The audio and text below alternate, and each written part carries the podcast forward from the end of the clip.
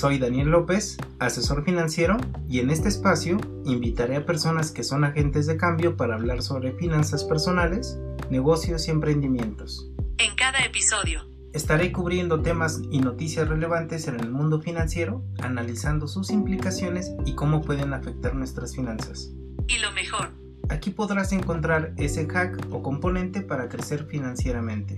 Así que si eres un apasionado de las finanzas como yo, ya no caminarás solo. Esta es la noticia más relevante del día.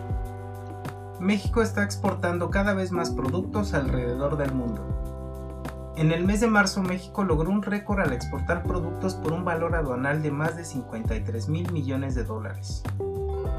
Esto significa que las ventas al extranjero crecieron un 3.2% respecto al año 2022.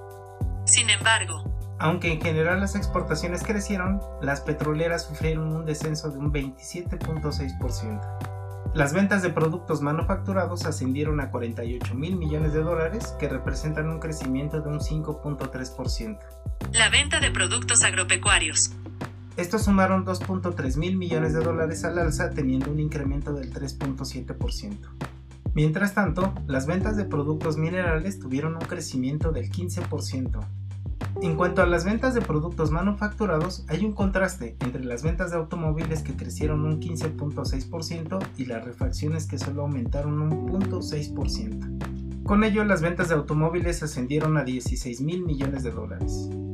por otro lado, Nuestras importaciones han aumentado un 1%, pero han acumulado 25 meses seguidos de crecimiento. Con estas cifras, ¿crees que México tenga un Producto Interno Bruto positivo al finalizar el año? nos vemos en el siguiente episodio.